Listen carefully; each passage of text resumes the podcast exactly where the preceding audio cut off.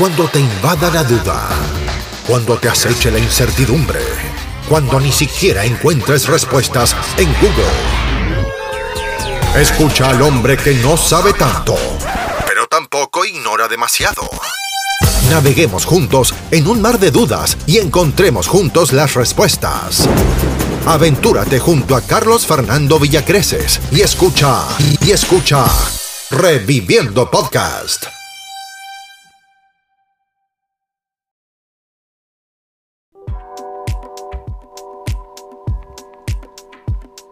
Hola, soy Carlos Fernando Villacreces y créeme que es un tremendo gusto nuevamente estar contigo en este espacio para aprender y divertirnos.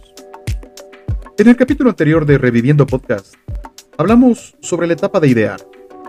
Y fue el momento de dejar que saliera toda la creatividad y permitir así que la mayor cantidad posible de ideas, incluso buscando los extremos, generando ideas radicales o disparatadas, siendo disruptivos y abriendo al máximo la generación de ideas para después filtrar e ir quedándonos con las ideas que el equipo, de forma colaborativa, identifica como las que mejor resolverían el problema de los usuarios, definido en la fase de define. Al final de la fase de idea, obtuvimos una matriz que nos permite ver las ideas en las dimensiones de viabilidad e impacto, de manera que podamos orientar los esfuerzos de esta próxima fase hacia ideas más viables y de mayor impacto. Ahora es el momento de prototipar, esto es, de aterrizar las ideas de mayor impacto y viabilidad y generar un modelo tangible a partir de las mismas.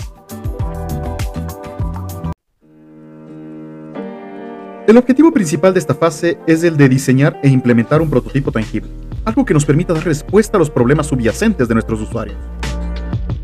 El propósito de un prototipo no es el de dar una solución perfectamente acabada, sino el de permitir a los diseñadores comprobar en poco tiempo y con una mínima inversión si han interpretado correctamente la problemática de nuestros usuarios y si el enfoque de solución ideado soluciona esta problemática. Lo que buscamos con un prototipo es que si fallamos, lo hagamos rápidamente y con poca inversión de tiempo, de recursos, de dinero. Este enfoque implica un cambio importante en la forma de pensar, ya que en nuestra naturaleza el querer encontrar la solución perfecta y el querer entregar un producto perfectamente terminado para los problemas siempre está latente. Hemos de pensar de forma que podamos invertir esfuerzos en las ideas más viables y en las de mayor impacto, para así ser capaces de entregar rápidamente algo tangible a nuestros usuarios algo que nos permita pulsar si es que vamos en la dirección correcta. A este prototipo le llamaremos producto mínimo viable. Uno de los elementos claves en la frase de prototipar es diseñar el experimento que vamos a realizar, es decir, formular una hipótesis de negocio, determinar la forma en que vamos a comprobar posteriormente si esta hipótesis inicial se constata o no. Algo así como, ¿creemos que con este prototipo conseguiríamos? ¿Y esto se podría comprobar midiendo? En adelante, vamos a conocer qué es el producto mínimo viable. Producto mínimo viable es la unidad mínima de nuestro producto, que nos permitirá entregar valor, resolviendo la problemática de nuestros clientes. Ojo, haciéndolo en el menor tiempo posible y con la menor dedicación de recursos, tanto económicos como humanos. Para resolver la necesidad de desplazarse, no hace falta que entreguemos a nuestro cliente un coche perfectamente acabado. Es posible que podamos entregarlo algo que le permita desplazarse y que pueda elaborar en poco tiempo y con poco esfuerzo, como por ejemplo un monopatín. Después convertirlo en un triciclo, posteriormente en una bicicleta, más adelante en una moto y eh, tal vez ahí pasar a las cuatro ruedas, dependiendo de los inputs que me vaya proporcionando el cliente.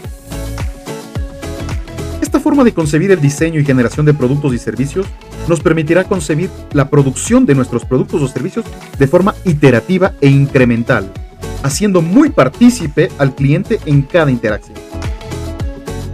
La idea es sencilla. Reduce el ciclo de entregas de valor al cliente y maximiza las ocasiones de capturar feedback. Vamos a plantear dos escenarios acá.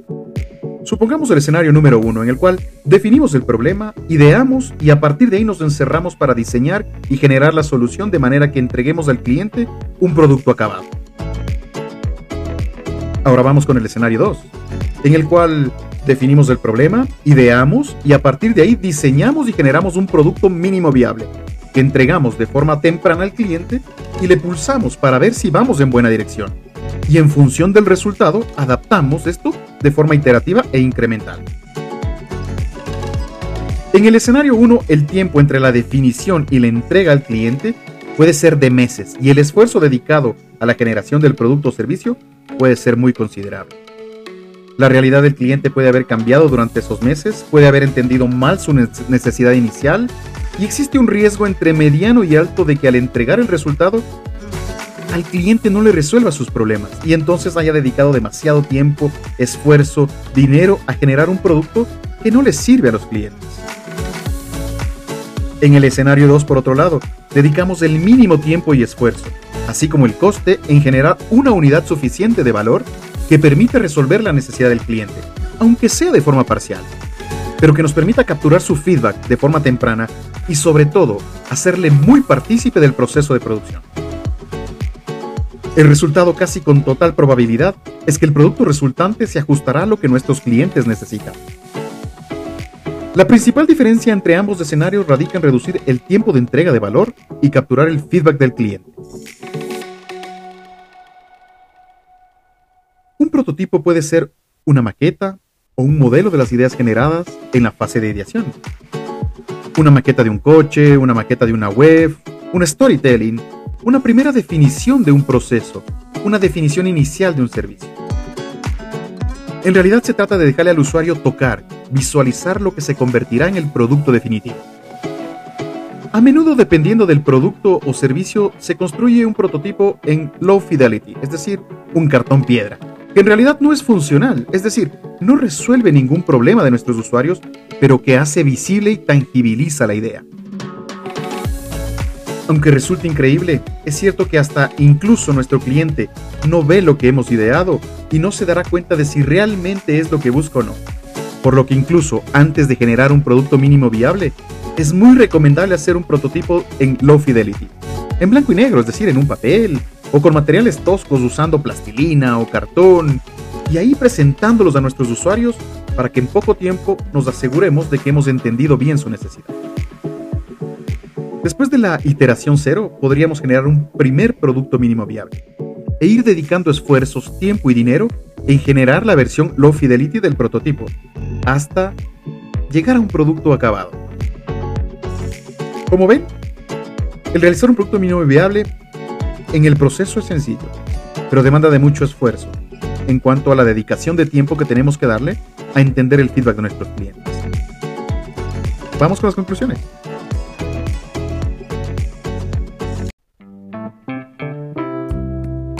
Como conclusiones de esta fase tenemos que el objetivo principal es el de diseñar e implementar un prototipo tangible que nos permita dar respuesta a los problemas subyacentes de nuestros usuarios. Un producto mínimo viable es la unidad mínima de nuestro producto, que nos permitirá entregar valor, resolviendo así la problemática de nuestros clientes. Y haciéndolo todo esto en el menor tiempo posible y con la menor dedicación de recursos económicos y humanos. Esta forma de concebir el diseño y generación de productos y servicios nos permitirá concebir la producción de nuestro producto o servicio de forma iterativa e incremental, haciendo partícipe al cliente en cada iteración. Cuando obtengamos todo el feedback del cliente, créanme que vamos a estar más cerca de lograr el producto o servicio que él necesita y por lo tanto con mayor probabilidad de éxito para nuestro proyecto. Hasta aquí hemos llegado con la fase 4 de prototipar. Estamos muy contentos de estar compartiendo con ustedes y seguros de que estamos agregando valor a todos sus emprendimientos u organizaciones. Recuerda que puedes seguirnos en Facebook en Carlos Fernando Villacreces, escuchar en Spotify en Reviviendo Podcast, seguirnos en nuestra página web www.cafevisa.biz.b Nos encontramos la próxima semana. Fuerte abrazo. Fin del episodio del día de hoy.